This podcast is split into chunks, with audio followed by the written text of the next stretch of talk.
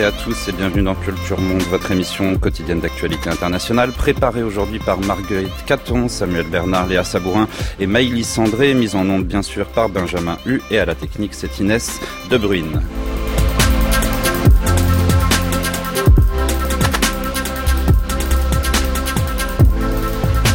Et comme chaque vendredi, Culture Monde vous propose une table ronde en partenariat avec Le Monde. Bonjour Marc Semo. Bonjour. Merci d'être là aujourd'hui. Aujourd'hui, journée spéciale Trump et au-delà sur France Culture. À trois jours, euh, quatre jours du vote des Américains pour les midterms, les élections de mi-mandat, traditionnelle bascule électorale américaine qui pourrait tout changer peut-être pour la suite des événements politiques aux États-Unis. En tout cas, la bataille euh, est importante sur le plan national et local. Les sondages laissent encore tous les scénarios possibles entre reconquête partielle des démocrates, vague bleue démocrate ou résistance républicaine, ou bien le basculement ou bien le triomphe pour Donald Trump qui a gagné beaucoup, notamment parce qu'il a réussi à mater les critiques à l'intérieur de son propre camp en lui offrant récemment une majorité à la Cour suprême. Mais Donald Trump qui joue gros face à lui, euh, le camp démocrate se réorganise, on en parlera, et il joue gros aussi parce que quel que soit le résultat des midterms, mais même avec un avantage au sein des républicains, tout sera en quelque sorte relancé en fonction des deux années euh, qui vont se dérouler avant la présidentielle de 2020 et il reste à Donald Trump beaucoup à faire pour remplir ses promesses de campagne. En attendant, il fait ce qu'il fait le mieux. Il mène campagne et scinde le pays. Euh, mais même avec une base forte, que contrôle-t-il vraiment? Alors les midterms, dernière pierre à la pyramide trumpienne, on en parlera avec vous. Jeff Hawkins, bonjour. Bonjour. Merci d'être venu aussi, ancien ambassadeur américain à Bangui. Euh, vous avez été aussi en poste en Afghanistan. Euh, vous êtes professeur à Sciences Po en ce moment. Et François de Chantal, merci d'être venu. Bonjour. Bonjour. Vous êtes professeur de civilisation américaine à l'université Paris Diderot, co-directeur de la revue politique américaine et auteur euh, récemment, en 2016, de L'impossible présidence impériale, le contrôle législatif aux États-Unis, édition du CNRS. Mais pour l'heure, eh bien, place à notre retour de retour euh, de reportage en partenariat avec le prix Albert Londres. Le journaliste que nous recevons rentre cette semaine d'Afghanistan. Jacques Folleroux, bonjour. Bonjour. Vous êtes reporter euh, au Monde et vous étiez dix jours en Afghanistan, envoyé spécial pour le Monde, donc il y a maintenant 15 jours pour ces élections législatives avant, pendant et après. Vous avez publié quatre articles sur le vote, sur les nouvelles euh, tractations aussi entre les États-Unis et les talibans. Alors ces élections étaient euh, reportées depuis longtemps. Elles étaient bien sûr une épreuve de légitimité, euh, de solidité pour l'État afghan, mais aussi pour les talibans qui avaient boycotté le scrutin et menacé les organisateurs. test grandeur nature, disait un des candidats que vous avez interviewé avant l'élection présidentielle qui aura lieu en avril 2019. Et puis un test, c'est ça que vous montrez aussi, pris dans un calendrier particulier, celui de Washington et les nouvelles ambitions de la Maison Blanche en Afghanistan, euh, peut-être même une révolution, puisque Washington s'est lancé dans une négociation directe et un peu à marche forcée avec euh, les talibans, du moins ceux basés à Doha. Alors conjonction euh, ou compétition, en tout cas campagne et scrutin à risque, hein, 10 candidats assassinés avant le vote, environ 300 attentats pendant le vote, et toujours pas, avant qu'on parle de, de, vos reportages, je ne sais pas si vous avez cette information, Jacques Folleroux, mais on n'a même pas le nombre de bureaux de vote qui ont ouvert le nombre total aujourd'hui. Non, non, absolument. C'est-à-dire que ça a été à la fois entaché de, de, de violence, vous l'avez dit, mais entaché aussi de gros problèmes d'organisation. Euh, ça a été en particulier d'ailleurs euh, lié au fait que les dans juste trois semaines avant le avant le, le, scrutin du 20 et finalement 21 décembre, ils ont décidé d'ajouter ce qui se voulait être une garantie de sécurité sur la sur la sur la crédibilité du vote. Ils ont ajouté une nouvelle sécurité qui était une sécurité biométrique, mais c'était évidemment un système compliqué à mettre en, en, en place. Il fallait euh, les machines n'ont pas été acheminées à temps, les gens ne savaient pas s'en servir, les gens qui avaient été formés ne sont pas venus, etc., etc. Donc une, une élection entachée euh, également de de violence, je l'ai dit, et d'une organisation chaotique. alors qu'on, euh, avant qu'on reparle des dysfonctionnements, euh, vous, vous avez été euh, à Kaboul. C'est vrai qu'il y a un climat sécuritaire qui se dégrade. Et est-ce que ça veut dire que c'était une élection surtout urbaine? On sait qu'elle a été empêchée dans certaines zones de l'Afghanistan. Alors c'est à la fois, c'est enfin, évidemment plein de paradoxes. C'est-à-dire que c'est vrai que dans les grands centres urbains, aujourd'hui, l'Afghanistan les, les, est touché aussi par un mouvement comme ça d'exode rural. Donc les, grands centres urbains sont aujourd'hui beaucoup plus peuplés qu'ils ne l'étaient il y a dix ans. Euh, mais cette, cette, ce processus électoral, processus parlementaire, qui concerne à la fois le Parlement mais aussi les, les districts, euh, a quand même intéressé les, les, les gens en province. Alors c'est c'est souvent ce commentaire, il est compliqué à faire de façon extrêmement assurée, puisqu'il est, il est, il est difficile de se déplacer. On a des sources indirectes, il y a des sources quand même relativement fiables. Par exemple, les, les, les, l'ONU dispose de bureaux régionaux, donc peut faire remonter de l'information. Euh, évidemment, il y a sur Afghan également. Ce que je veux dire, c'est que il y a un discours, surtout occidental d'ailleurs, de dire un peu, un peu, un peu, un peu cynique, un peu, un peu défaitiste, qui est de dire en province, c'est un vote essentiellement tribal, clanique, donc avec une faible démarche individuelle. En revanche, dans les centres urbains, avec un peu plus d'éducation, un niveau social un peu plus élevé, hmm. là, il y a peut-être l'émergence depuis depuis euh, depuis une quinzaine d'années d'une conscience un peu plus individuelle. Euh, alors il faut ajouter une petite nuance à cela, notamment dans les centres urbains et à Kaboul où j'étais, où on a tout de même les couches les plus éduquées, euh, les, les, les, plus formés, les gens, des gens autour des 40-50 ans ont quand même grandement boudé cette élection, en partie à cause de la, de la, de la piètre réputation des parlements. Hein, qui pèse peu quand même sur la marche du pays. c'est ce qui ressort de vos reportages. Ouais, euh... Qui est quand même constitué d'une bonne partie de gens euh, qui sont davantage là pour euh, ajouter un élément d'influence, alors à, à, des affaires qui peuvent être du trafic, qui peuvent donc il y a des affaires de corruption, il y a ce genre d'affaires. Donc cette couche éduquée, formée, qui peut, qui pourrait représenter d'ailleurs un avenir pour, pour l'Afghanistan. Je parle de médecins, je parle d'ingénieurs, etc. Ont, ont, très peu été, été votés. Et euh, et le dernier point, c'est-à-dire que malgré tout cela, malgré ce, ce, tableau un peu un peu sombre, on rencontre quand même quand on quand on va dans les bureaux de vote, euh, notamment une population jeune qui y croit, euh, qui commence néanmoins à, à s'habituer à, à, ces à, ces processus démocratiques, à ce vote, et puis les, les, couches peut-être les moins éduquées aussi qui sont attirées par cette façon de, de finalement de participer à l'avenir de leur pays.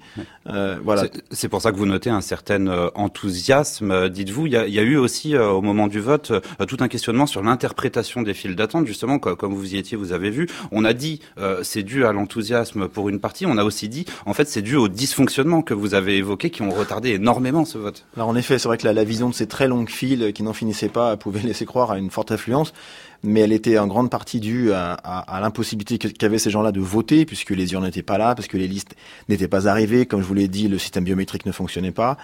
Euh, néanmoins, je veux dire, ce, terme d'enthousiasme, il a été formulé par l'ONU, enfin les, personnels de l'ONU qui, euh, observaient euh, donc tout ce processus.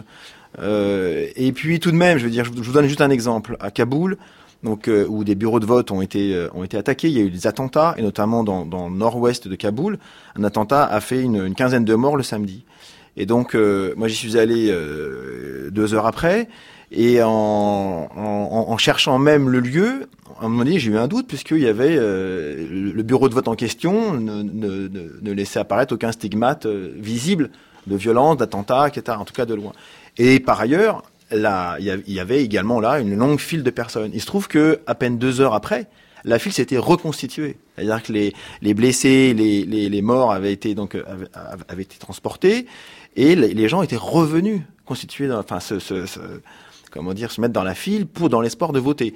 Alors bon, je, je, ne suis qu'un qu journaliste et un reporter, je vous rapporte cet élément-là Bon, on peut l'interpréter de, ouais. de, de, diverses manières. Et alors, comment est-ce que, en tant que journaliste et reporter, euh, vous estimez, disons, euh, euh, la légitimité de ce vote, notamment parce que vous avez parlé à un adjoint du président de la commission euh, électorale indépendante qui vous disait une chose intéressante, qui se sentait coincé en fait entre les pressions des partis précisément pour le biométrique, l'impossibilité de sa mise en place. Est-ce que c'est un vote dont on n'a pas les résultats, mais qui augure mal de cette élection en 2019 bah, c'est vrai que comme ça, à première vue, on pourrait, on pourrait croire que le, ce chaos euh, entame largement le crédit de cette élection. Mais enfin, d'abord, je pense qu'il faut, il faut, il faut euh, voir ça de façon dans, euh, dans sa complexité.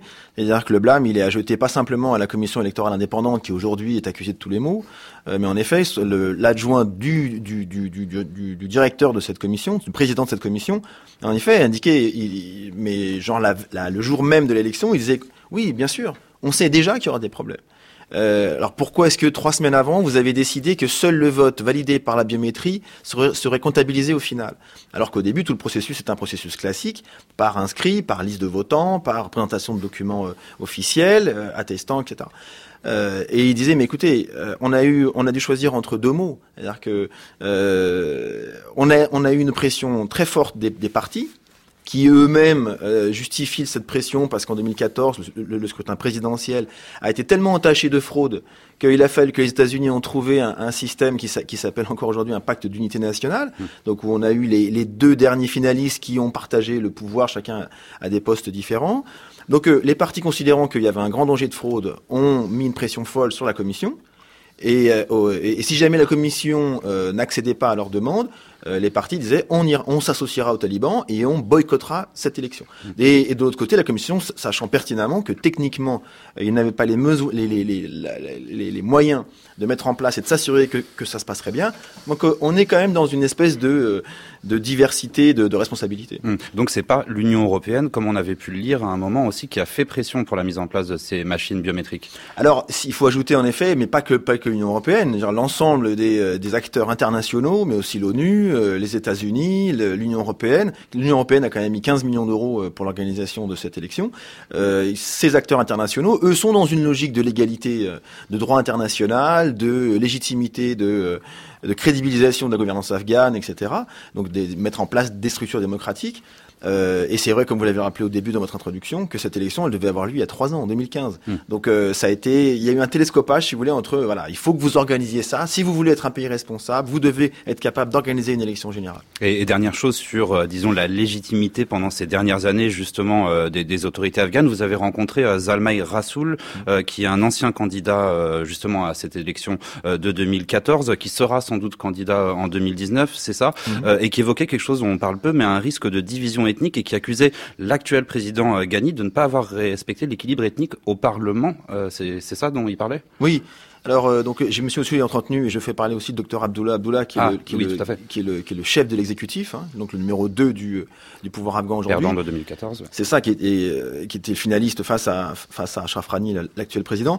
Donc, le, en effet, ce, le point qui est soulevé, qui est soulevé par, par Zalmay Rassoul, qui était également candidat à la, à la présidentielle de, de 2019, c'est de considérer que l'actuel président Ashraf Rani, euh, manquant de base électorale, euh, manquant de soutien politique au sein du pays. C'est, je rappelle que Ashraf Rani a été très longtemps un, fonctionnaire international à la Banque mondiale. Il a, il a vécu longtemps aux États-Unis, etc. Donc il est ensuite revenu en, Afghanistan où il ne, il ne, disposait pas du réseau euh, électoral, clanique, tribal dont disposaient les autres ses, ses concurrents.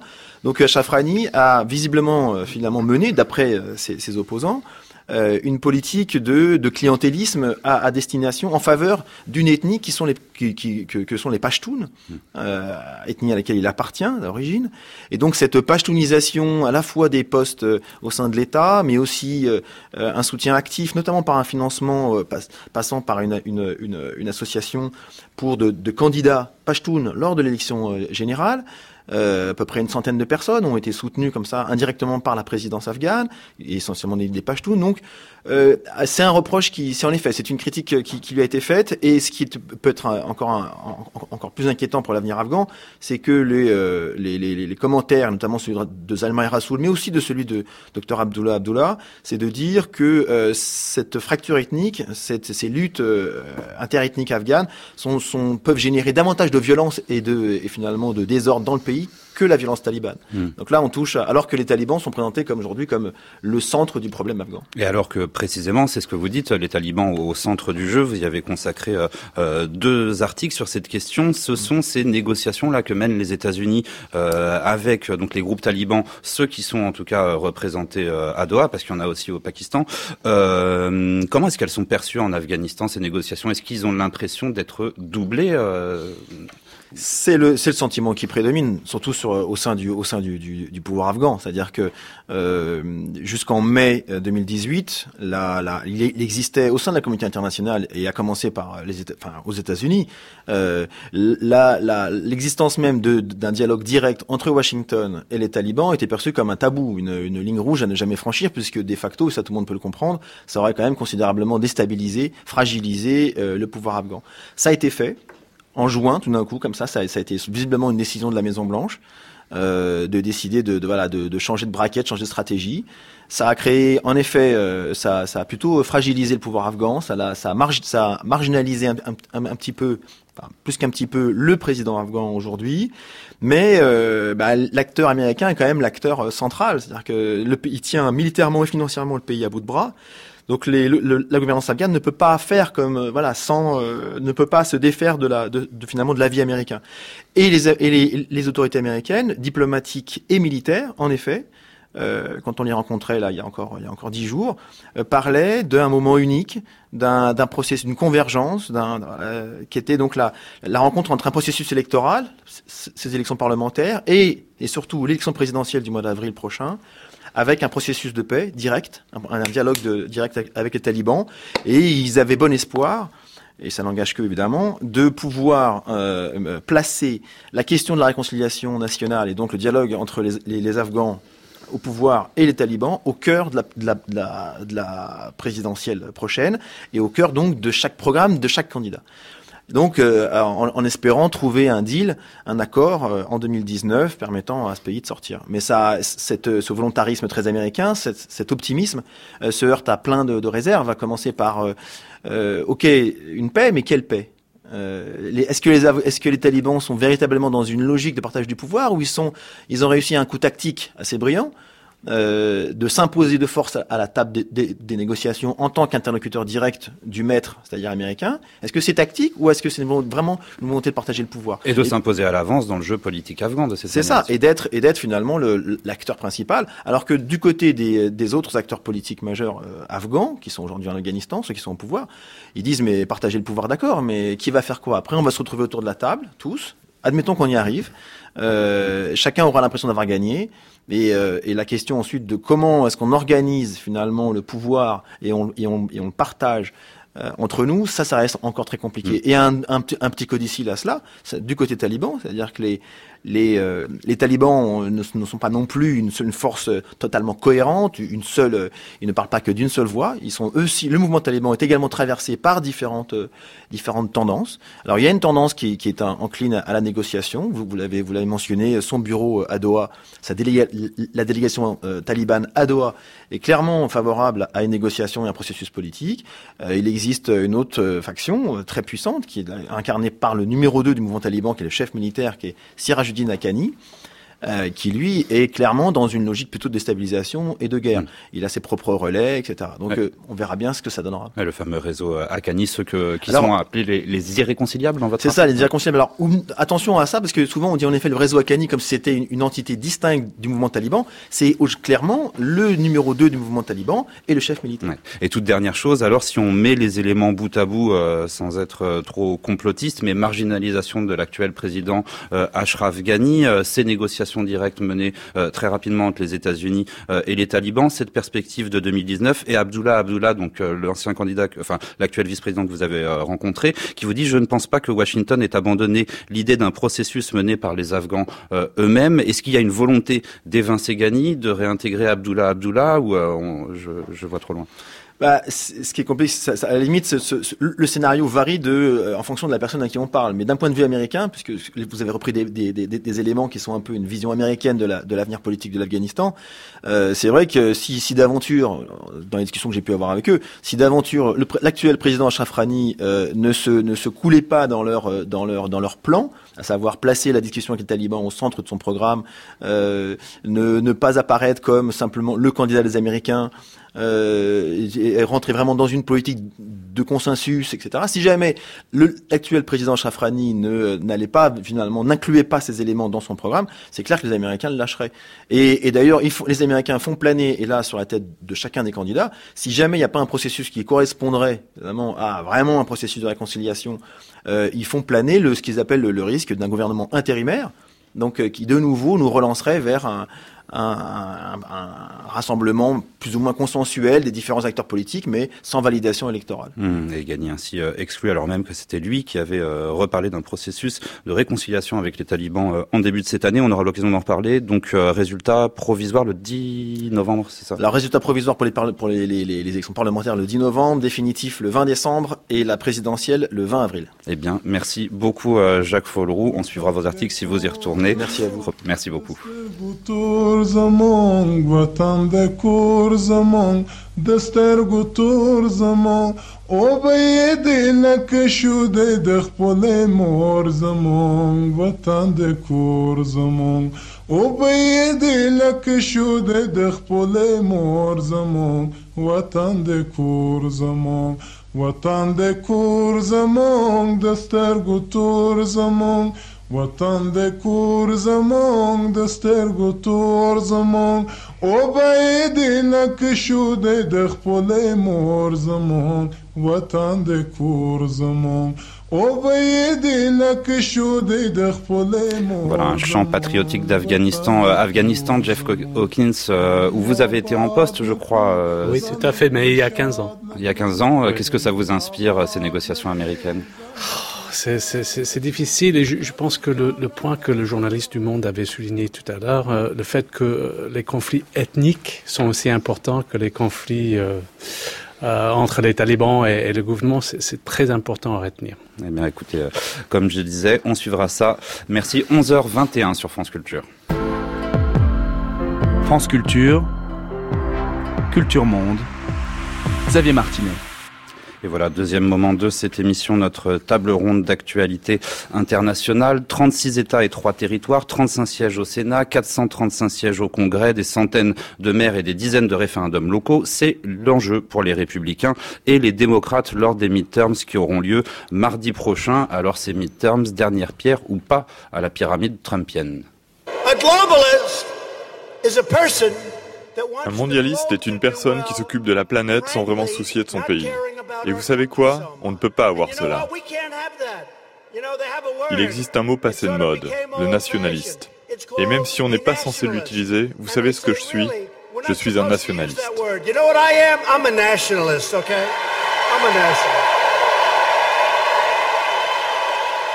Voilà, si c'est une pierre sur cette pyramide, ce sera une pierre blanche, une pierre white nationalist, comme on dit aux États-Unis. Dernière posture prise et assumée par Donald Trump pour mobiliser son électorat le plus dur. Euh, deux jours, euh, il le disait ça le 23 octobre, avant la série de colis piégés envoyés aux, détracteurs du président, quatre jours avant l'attentat antisémite de Pittsburgh.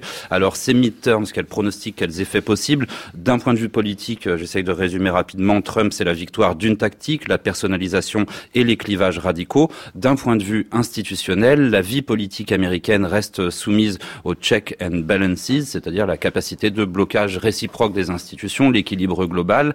Mais c'est vrai qu'avec un congrès renforcé, le gain de légitimité sera important pour promouvoir notamment des lois controversées et avec une Cour suprême désormais majoritairement conservatrice, moins de risques pour le président de voir le texte invalidé par la suite. Alors de la base de l'électorat euh, jusque euh, ce sommet, la Cour suprême, pourra avoir l'impression que la pyramide est complète. Pour cette élection, en tout cas, le jeu est serré. Hein. Une vague démocrate euh, blue wave est toujours possible. Euh, plusieurs inconnus, en particulier la mobilisation euh, des latinos. Mais peut-être que la question est moins désormais si Donald Trump pourrait être renversé, mais ce qui pourrait l'arrêter pour l'élection présidentielle de 2020, une fois qu'il aura confirmé sa prééminence. Est-ce qu'on s'avance un peu trop en, disant ça, Marc Semo? Bah, il y a beaucoup d'inconnus. Alors, apparemment, ça semble plier pour ces élections de, de, mi-mandat. Une majorité d'Américains, plus de 52%, euh, a une opinion défavorable de Donald Trump. Euh, les, euh, élections de mi-mandat sont toujours à l'exception de pour Bill Clinton, plutôt défavorables à la majorité en place. Donc, il y a en outre une mobilisation malgré tout très forte que l'on voit du Parti démocrate. Donc, tout laisserait penser que ça sera une, euh, euh, une, plutôt une défaite pour Donald Trump, avec euh, au moins la, perte de la Chambre des représentants. Alors, il y a quand même des choses qui jouent en sa faveur. L'économie, même si c'est un trompe-l'œil, tourne plutôt à, plein régime. Mais surtout, l'élément central, la grande inconnue, c'est une société comme jamais elle a été polarisée, et les effets que vont avoir sur le vote, les violences de ces dernières semaines, les colis piégés, l'attaque à la synagogue de Pittsburgh. Est-ce que ça va faire voter une partie des Américains hésitants sur le thème notre société va mal, ou au contraire, est-ce que cela va jouer en faveur du président en place? Et bonne question. En tout cas, Jeff Hawkins, c'est une tactique qui jusqu'ici a réussi à, Donald Trump ce clivage de toute façon. Oui, il a certainement remporté les élections en, 2016 comme ça. C'est intéressant. le président Trump était face à un choix. Euh, quand il, lui personnellement, il fait pas campagne, mais il, fait campagne pour son parti. Et ce choix était de euh, de se vanter du, du, record de son parti ces deux dernières années et surtout notamment euh, d'une économie qui se porte très bien en ce moment ou de se retrancher euh, sur les clivages sociaux. Et, et, et, Donald Trump a clairement pris la décision euh, de la division chez nous. Et, c'est une stratégie qui est assez dangereuse parce que ça pourrait le réconforter dans le Sénat, parce qu'il y a des États en jeu qui sont euh, très sensibles à, ces arguments contre les immigrés et autres, mais ça pourrait nuire à son parti euh, pour la Chambre des représentants, mm-hmm. parce que pas mal de circonscriptions sont euh, dans les zones périurbaines, etc., ou qui, qui, sont plus ou moins républicains, qui ont voté pour les républicains la dernière fois, mais qui sont assez repoussés par l'extrémité des propos du, du, président. Alors, on va détailler les effets de ce clivage, mais encore une question euh, c'est vrai que traditionnellement, ces midterms, quand même, elles font un peu office de soupape, hein, on pourrait dire, euh, pour euh, le, la jeu politique américain, avec un vote en défaveur de l'administration en place. là, dans un article que vous avez publié pour l'Iris, on voit que c'est intéressant, parce que c'est plutôt le contraire. Trump, de nouveau, dément encore cette habitude politique américaine. Oui, tout à, tout à fait. et c'est intéressant en général, les Américains s'intéressent très peu aux midterms. C'est vraiment pas le moment où les Américains s'expriment. Euh, c'est plutôt euh, pendant les, élections présidentielles. Et cette fois-ci, il faut le souligner, les élections ont déjà commencé. 25 millions d'Américains de, de, ont déjà voté par, anticipation, qui, est, qui devance de beaucoup les midterms de, de 2014 on pourrait voir euh, vraiment une mobilisation euh, record euh, cette année-ci. C'est possible. La question, c'est de savoir qui est mobilisé, les démocrates ou les républicains. Et on a, on a l'impression que c'est les deux. Alors François Vernuel de Chantal, c'est vrai que cette mobilisation qui s'annonce, c'est quand même là aussi quelque chose de très étonnant par rapport au précédent midterm où je crois qu'il y avait eu 64% d'abstention quand même. Oui, c'est effectivement le, cadre qu'il faut avoir en tête, c'est-à-dire que les midterms sont des élections où les gens ne se déplacent pas. Euh, dans un midterms, euh, en moyenne, il y a un tiers de l'électorat qui se déplace le jour de l'élection. Ça peut monter jusqu'à 40-45%, mais c'est quand même relativement rare. Euh, il faut également voir que les midterms sont techniquement d'abord et avant tout des élections locales. C'est une addition euh, d'élections locales, donc il ne faut pas perdre de vue cette dimension-là. Et si vous voulez, pour les élections de mi-mandat, il y a euh, plus généralement toujours la même tension, savoir dans quelle mesure ces élections sont nationalisées ou bien sont localisées. Et là, en l'occurrence, quand on regarde les sondages, on s'aperçoit que les Américains, enfin, ils disent hein, dans les sondages à plus de 60% que Trump est un facteur dans leur décision de vote pour les midterms. Donc ça, ça signifie un niveau de nationalisation qui est très important. Et euh, les deux partis, en fait, enfin les candidats des deux partis jouent cette carte de la de la nationalisation, pas tout à fait de la même, pas mm. tout à fait de la même façon, mais euh, les républicains, bien sûr, mettent l'accent sur Trump, le personnage et euh, l'engouement qu'il peut y avoir au sein de la base électorale euh, pour Trump. Et je, prendrai simplement un exemple là-dessus. Euh, le fait que, vous savez, on, parle depuis que Trump est arrivé au pouvoir, on parle de l'impeachment, de la destitution de Trump. Si vous regardez ce discours sur l'impeachment pendant les midterms, qui en parle? Ce sont pas les leaders démocrates, ce sont les leaders républicains. Ils en parlent comme d'un épouvantail afin de rallier leur base électorale et en, disant que si jamais les démocrates arrivent au pouvoir, eh bien notre président euh, va être victime d'une destitution. Sorte de terrorisme électoral. si vous voulez. Euh, mais il, y a quand même une différence, une différence là entre la, la tactique euh, républicaine et puis la tactique euh, démocrate.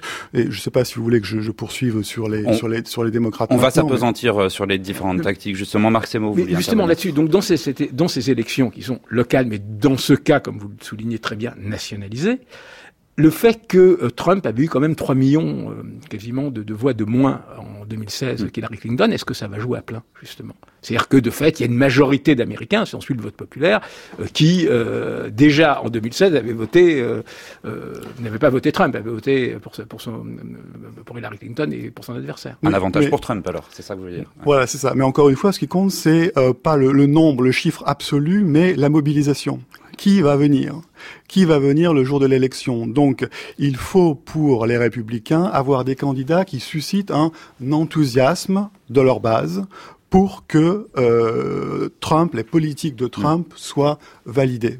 Et, côté démocrate, en revanche, si je peux peut-être terminer là-dessus, euh, côté démocrate, le, le, défi est un petit peu un, un, petit peu différent puisque en fait les démocrates doivent euh, mobiliser, j'allais dire énergiser, mais c'est le terme anglais, doivent mobiliser leur base tout en euh, limitant la mobilisation des républicains. C'est-à-dire que une victoire politique pour les démocrates, c'est faire en sorte que les républicains, que les électeurs républicains restent chez eux.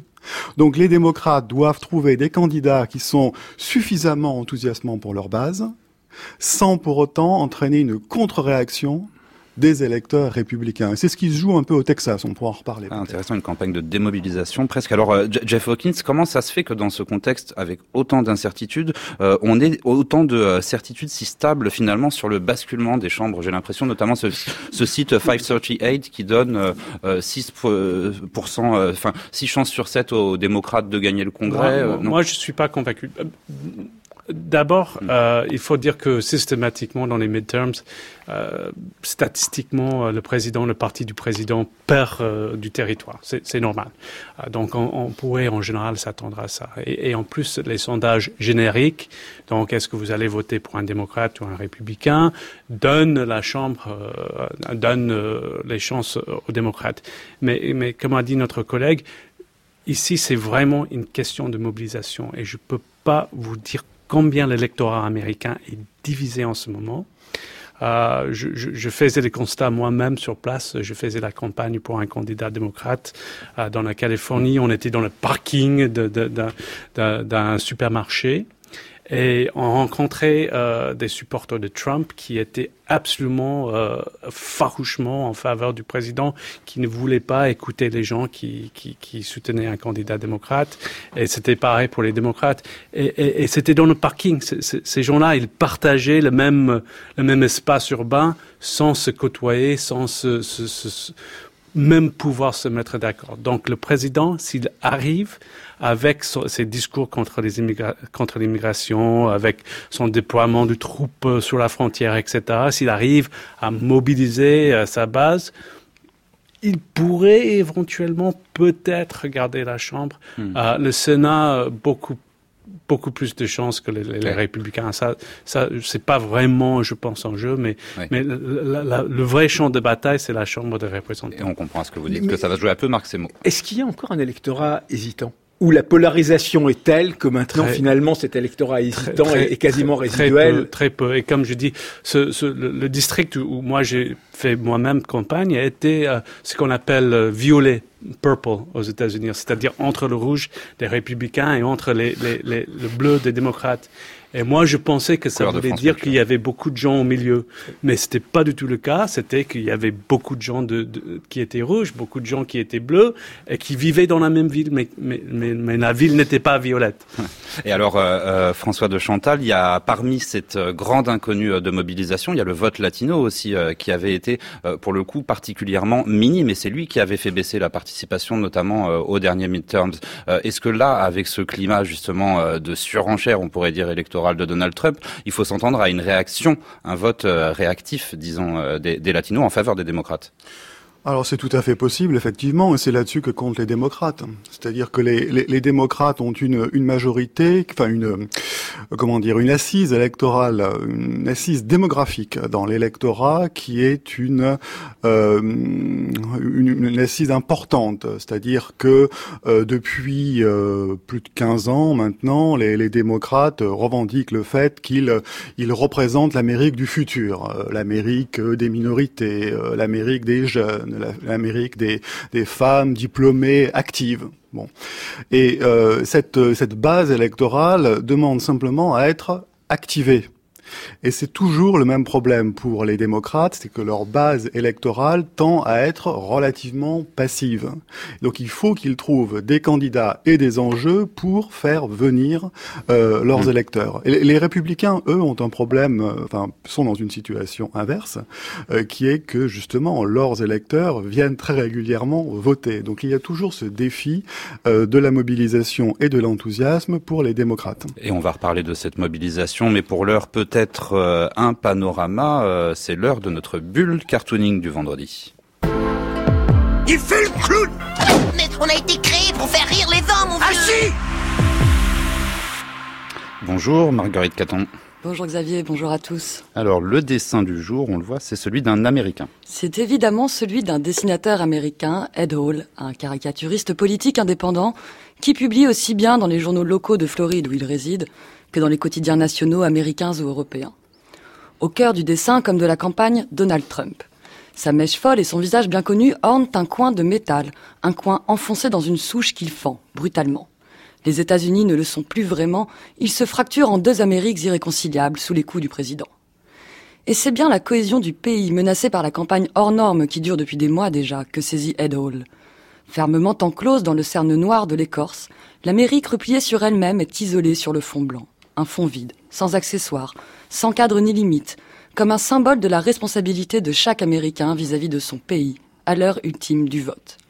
Ici, point d'ingérence chinoise ou russe, comme dans les discours des uns ou des autres, l'Amérique est véritablement seule face à elle-même, et le contour rugueux de l'enveloppe du tronc nous entraîne le long de ses frontières, celle-là même que Donald Trump érige en mur.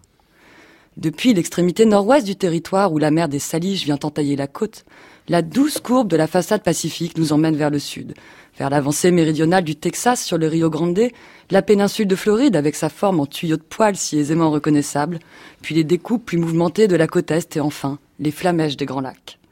Ce pays si solide où différentes populations ont pu rêver de faire souche commune tremble encore de la violence du choc.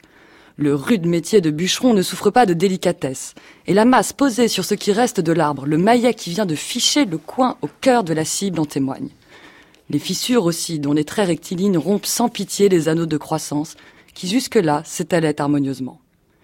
Et le visage de Trump lui-même qui se dessine sur le coin, sourcils froncés, mâchoire serrée, la bouche contractée dans des messages haineux, ceux-là même qui divisent, il fait peur. Bientôt de l'Amérique, il ne restera plus que deux billes de bois, tout juste bonnes à être équarries, puis brûlées. Lorsqu'Ed Hall publie son dessin, le 8 octobre 2018, il le légende ainsi, je traduis directement. Franchement, est-ce qu'il en vaut la peine parlant du personnage présidentiel? Sans doute a-t-il en tête alors la campagne des extrêmes qui se déroule en Floride pour le poste de gouverneur et qui voit s'affronter à grands coups bas Andrew Gillum, candidat du Parti démocrate, homme noir de la mouvance de Bernie Sanders, et Ron DeSantis, un républicain proche de Donald Trump. Mais après la théorie de Pittsburgh, l'image prend une résonance tragique. Cet arbre abattu par la furie de Trump ne fait-il pas écho au Tree of Life, l'arbre de vie qui avait donné son nom à la synagogue de la ville? En tout cas, Donald Trump ne semble pas prêt de renoncer à son entreprise de fragmentation de l'Amérique. Peu de chances qu'il jette le manche après la cognée, comme disent nos amis bûcherons. Merci beaucoup Marguerite Caton.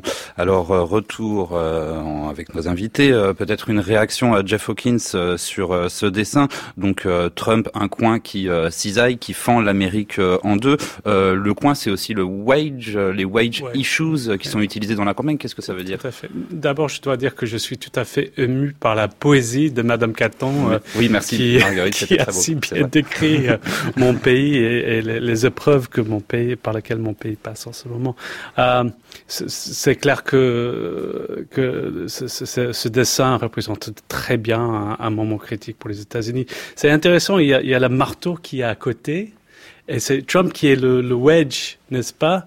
Mais la question que je me suis posée, c'est qui tient le marteau, Est-ce les, donateurs, les, milliardaires euh, du parti, du, parti Trump, euh, du parti républicain qui, qui finance euh, les campagnes J'en sais rien, mais c'est, le, manche est tourné vers le ciel. Hein. en tout cas. Euh, alors, euh, bah, ça, ça, nous amène à reparler de cette tactique de clivage. La, première chose, une des dernières choses, plutôt déclaration qu'a dit Donald Trump, c'est que ce serait un référendum sur sa personne, cette campagne. Jusqu'à quel point ça peut marcher Aujourd'hui, c'est cette idée de référendum pour lui, ce plébiscite finalement. C'est assez dangereux, et surtout parce que Trump n'aime pas perdre. Il y a des chances. Euh, surtout, comme j'ai dit tout à l'heure, euh, pour la Chambre des représentants, ils, ils, peuvent perdre. Donc, il a misé gros.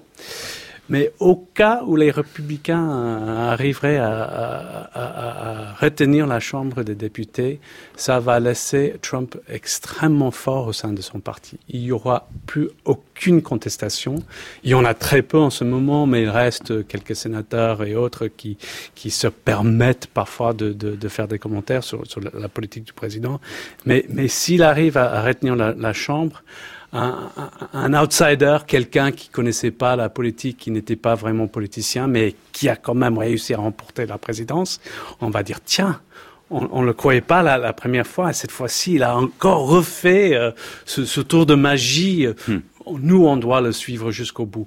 Et je pense que euh, ça a des risques pour le Parti républicain en, en 2020. Oui, donc référendum sur sa personne, c'est à double sens. Proposition euh, aux électeurs et avertissement à son propre euh, parti, Marc Semo. Oui, mais est-ce que le cas le, le plus probable, ce n'est pas qu'il y ait finalement une défaite d'une courte tête à la Chambre des représentants, genre 25-35 sièges qui basculeraient comme en général c'est la règle, ce qui permettrait à Trump de dire, ben voilà, euh, je tiens toujours le Sénat, bon, il y a eu une érosion, ce qui est normal, et voilà, et, que finalement on reste probablement dans un entre-deux. Oui, oui, oui. Il y a tout le monde en ce moment aux États-Unis en train de chercher les indices désespérément. Et, c'est intéressant parce que les sondages ne nous aident pas beaucoup. Encore une fois, comme mm. il s'agit surtout de la mobilisation, un fait intéressant pour moi, encore, on est sur les, votes par anticipation. Donc là, c'est une façon de mesurer l'enthousiasme de, de l'électorat. Et dans deux États très importants, dans le Texas et dans le Georgia, dans la Georgie, à forte mobilisation par anticipation et surtout des jeunes. Dans le Texas, on a un candidat très intéressant du côté démocrate, euh, Beto O'Rourke. C'est quelqu'un qui va certainement se présenter au présidentiel un, jour. Qui est extrêmement financé d'ailleurs. Qui, est extrêmement financé, euh, qui a fait euh, un coup de tonnerre euh, au sein du Parti démocrate. En Géorgie, on a un candidat aussi très intéressant pour, la, pour le pour, être gouverneur de l'État, Stacey Abrams, qui, qui, si elle arrive à se faire élire, et les sondages sont vraiment euh, tout à fait partagés, euh, elle serait la première femme euh, noire aux États-Unis de devenir gouverneur. Et dans ces deux États-là, beaucoup de jeunes ont déjà voté. Première femme noire, de la même manière que ce euh, Monsieur Gillum euh, qui se présente euh, en Floride serait le premier gouverneur euh, homme noir aussi en Floride, non, ah, En Floride, oui, mais mais pas pour mais pour Abrams, c'est la première fois dans l'histoire des États-Unis quand une femme noire euh, hmm. arrive euh, au, gouvernement, oui. Euh, au gouvernement. Alors François de Chantal, justement, qu'on reparle de ce dessin et notamment de cette solidité de la personne de Donald Trump, finalement, il y a quelque chose qui frappe quand même au cours de, de son histoire politique, c'est cette base à peu près régulière de 40%, d'où l'idée qu'on le dessine comme un coin très solide finalement. 40% de l'électorat qui lui est toujours favorable. Oui, effectivement. Euh, donc, ce qui est ce qui est surprenant chez Trump, entre autres choses, euh, c'est la façon dont il se comporte en, en président minoritaire. Euh, C'est-à-dire que bon, tous les présidents américains sont minoritaires presque par définition, c'est-à-dire qu'ils ont leur base électorale, mais tous font des efforts pour aller essayer de conquérir du terrain chez d'autres groupes ou dans d'autres territoires. Là, on est avec un président qui, au contraire, reste axé sur euh, sa base de manière complètement exclusive et qui ne cherche pas à aller euh, convaincre d'autres personnes. Donc c'est vraiment c'est la caractéristique principale euh, de Trump et je, je, je profiterai de ce commentaire pour euh, réagir à, ce qui a été euh, dit euh, puisque mon collègue parlait sans employer le terme mais de la, la Trumpisation du, parti républicain. Et moi je, je constate avec d'autres qu'il y a effectivement une Trumpisation du Parti républicain. Il y a deux ans, il y avait un mouvement qui s'intitulait, enfin, qui avait pris le nom de Never Trump, mais ce mouvement des Never Trump a complètement disparu il ne signifie plus rien, à part quelques journalistes, quelques éditorialistes conservateurs à Washington. Il n'y a pas véritablement d'engagement politique euh, derrière. Et euh, pour ma part, il me semble que, Trump a en fait euh, instauré un rapport de force euh, avec les, élus au Congrès, avec les élus républicains au Congrès, c'est-à-dire que dans la mesure où Trump est toujours capable de mobiliser la base électorale, eh bien, il peut exercer un chantage, un chantage aux primaires, euh, auprès de tous les élus républicains qui donc sont assez, euh, sont assez euh, prudents. Est-ce que vous faites référence à l'affaire Cavano, par exemple, où on l'a vu directement faire chantage presque expressément, non? Alors je pensais pas, je pensais pas directement à l'affaire Cavano, puisque là on est sur euh, sur la Cour suprême et c'est, mm. me semble assez assez assez différent. Non, je pensais simplement euh, en termes de logique électorale, euh, c'est-à-dire que le le président Trump euh, peut menacer ses élus d'une contestation en interne au niveau des primaires et peut donc les menacer de perdre leur siège. Alors, les, les, élus, encore une fois, sont prudents. Je ne pense pas qu'il y ait un, un engouement idéologique euh, en faveur de Trump au sein du Parti républicain. Sincèrement, je ne le pense pas, je peux me tromper. En revanche, les élus calculent, anticipent les obstacles et préfèrent rester prudents par rapport à une éventuelle menace présidentielle. Et alors, Jeff Hawkins, les républicains ont peur de Donald Trump? À, à tel point, je, voulais, je suis entièrement d'accord, à tel point que... Euh, cette action du président, c'est devenu un verbe en anglais. Donc on parle des primaires, donc to primary quelqu'un, donc de primariser quelqu'un, c'est-à-dire que si jamais euh, vous euh, candidat vous, vous, vous, vous, ne me soutenez pas assez euh, assez euh, avec assez d'enthousiasme, je vais vous primariser. et, et, et, et c'est très dangereux. Par contre, si, euh, par exemple, s'il y a vraiment une blague, euh, pardon, une vague bleue cette fois-ci, ce pouvoir de primariser les candidats ça va euh, dissiper beaucoup et, donc ça, minerait beaucoup le pouvoir, euh, l'emprise du, président sur son propre parti. Et alors euh, cette idée de pyramide trumpienne que j'évoquais là, sur laquelle on a titré l'émission, où est-ce qu'il en est aujourd'hui? Est-ce qu'on peut parler effectivement d'un édifice solide avec un parti républicain qui le tient, une voie qui semble ouverte pour effectivement une domination ou une semi-domination au Congrès et une base toujours fidèle? C'est un peu ça la pyramide aujourd'hui, Jeff Hawkins. Oui, mais euh, les, les, constructeurs de notre, notre constitution ont été très sages. Et il y a quand même des contrepoids, même dans un contexte où le, le président a beaucoup de mm. pouvoir. Et, et, donc, il ne faut pas l'oublier. Et, et, surtout après les, ces élections-là, on va peut-être voir ce, ce, mouvement de contrepoids euh, vraiment euh, agir euh, de façon importante. Marc Semo je voudrais un peu revenir à la question des démocrates, parce qu'on parlait tout à l'heure de cette mobilisation très forte. Mais est-ce que finalement les démocrates ont appris de leur échec avec Clinton? Est-ce que ce que racontait très bien Marc Lilla sur cette espèce de parti démocrate très à gauche, euh, qui joue les identités et les minorités, euh, finalement a du mal à cristalliser, à se poser en alternative? Et est-ce qu'on est toujours dans ce cas de figure, ou bien quelque chose d'autre se passe? Au-delà de l'apparence, parce que oui, euh, euh quelque part, on, on, on est ravi de voir l'émergence de ces nouvelles figures, il y a un enthousiasme, mais est-ce que réellement c'est quelque chose qui a même de euh, hmm. mobiliser l'électorat alors, euh, c'est une c'est une très bonne question. Je vais y répondre, mais j'aimerais d'abord réagir à ce que ce qui ce qui a été dit sur euh, ce qui est le titre en fait de cette émission sur la, la pyramide euh, trumpienne. Moi, j'ai du mal, vraiment du mal, à voir un édifice euh, construit par Trump. j'ai du mal à voir une stratégie euh, de Trump. Euh, Trump, c'est sans aucun doute un excellent communicant. On aime ou on n'aime pas, mais il communique bien. Euh, c'est un excellent tacticien. C'est pas un stratège. Et moi, je suis surtout frappé de voir que là, il est quand même au pouvoir depuis deux ans, presque deux ans. Je, suis frappé de, voir la, relative pauvreté de son bilan législatif. C'est vraiment c'est ça qui me qui me frappe. Alors c'est quoi C'est une centaine de lois, dit-on euh... Alors oui, bon, en termes en termes quantitatifs, enfin, ça, ça a l'air impressionnant, effectivement, une centaine de lois, mais des, des, des, lois importantes, parce que beaucoup de lois sont en fait très très mineures. Euh, des, des, lois importantes, euh, il y en a, il y en a relativement peu. Enfin, moi, je, je vois essentiellement la réforme fiscale. Mais la réforme fiscale, elle a été adoptée parce que les républicains au Congrès insistaient là-dessus. Euh, Trump a été suiviste. Je crois que la réforme fiscale aurait été adoptée avec une présidence Rubio ou une présidence Bush de la même façon. Euh, L'autre grand événement législatif, ce sont les sanctions contre la Russie euh, mais qui ont été adoptés contre Trump. Enfin, Trump n'était pas partisan, il a signé, mais enfin, il a quand même indiqué qu'il était vraiment pas du tout, euh, pas du tout en faveur de ça.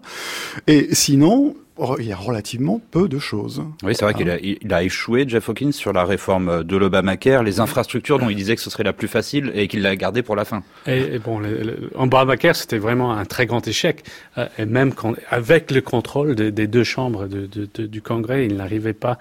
Mais le problème, c'est que, à mon sens, Trump s'intéresse très peu à la législation, même à la politique euh, générale, la politique étrangère, la politique fiscale, etc.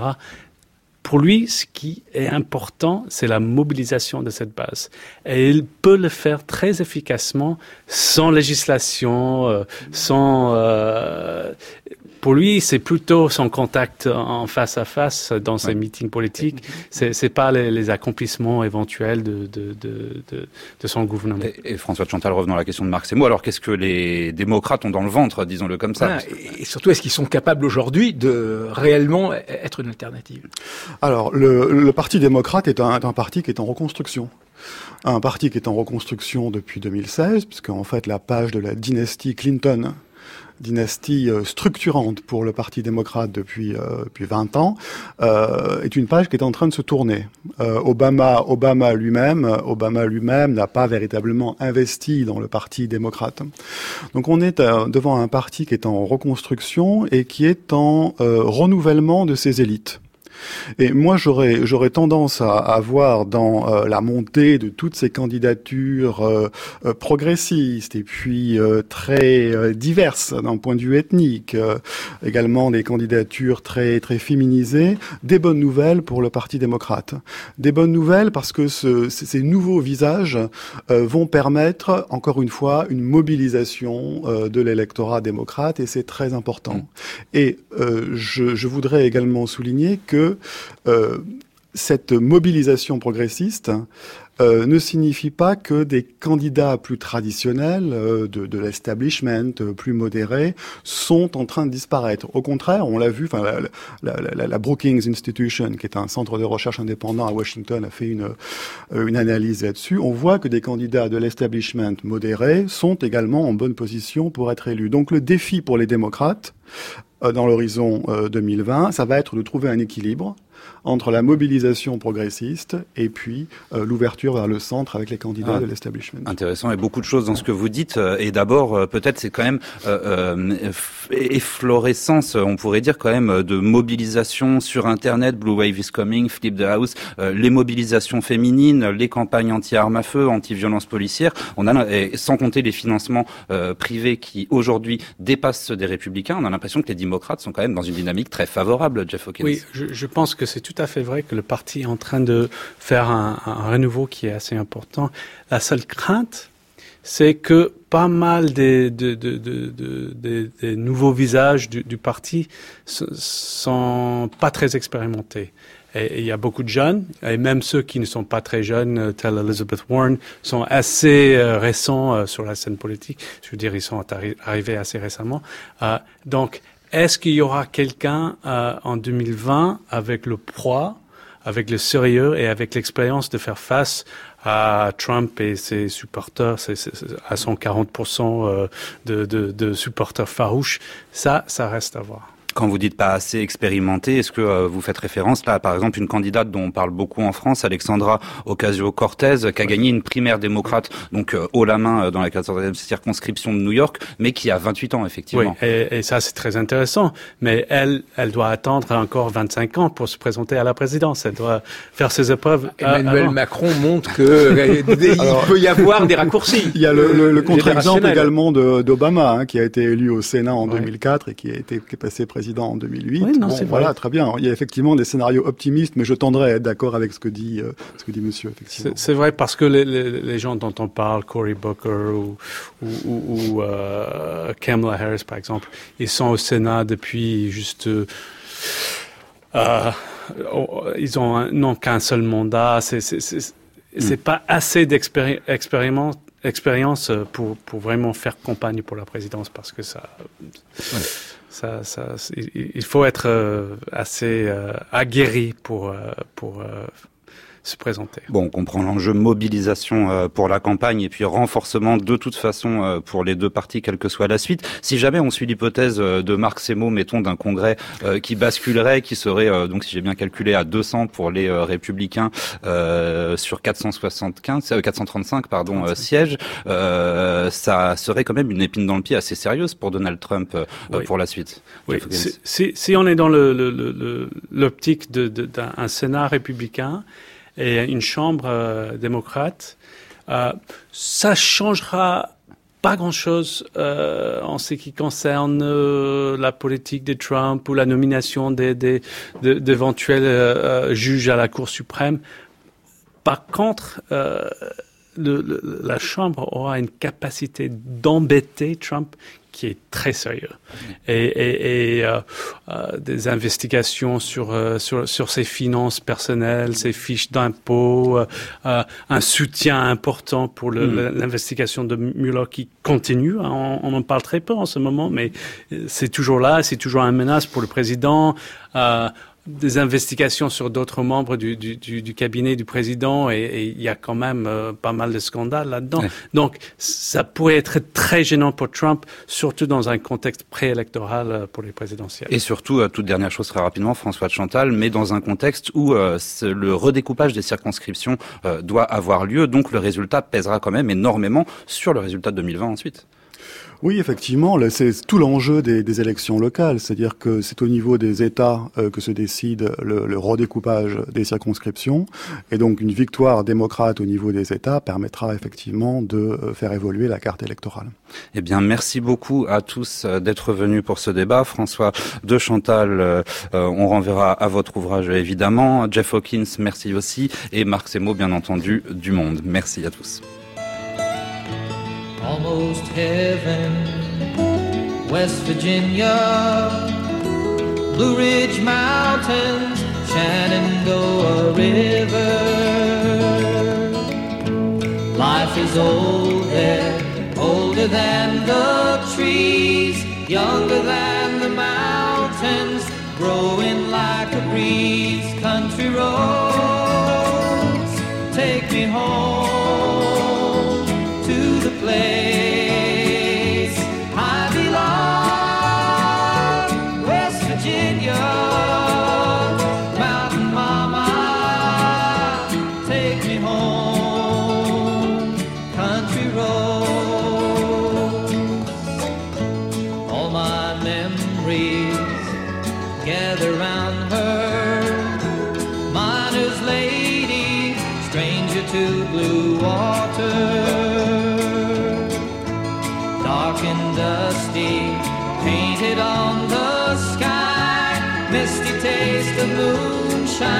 teardrop in my eye. Country roads, take me home to the place.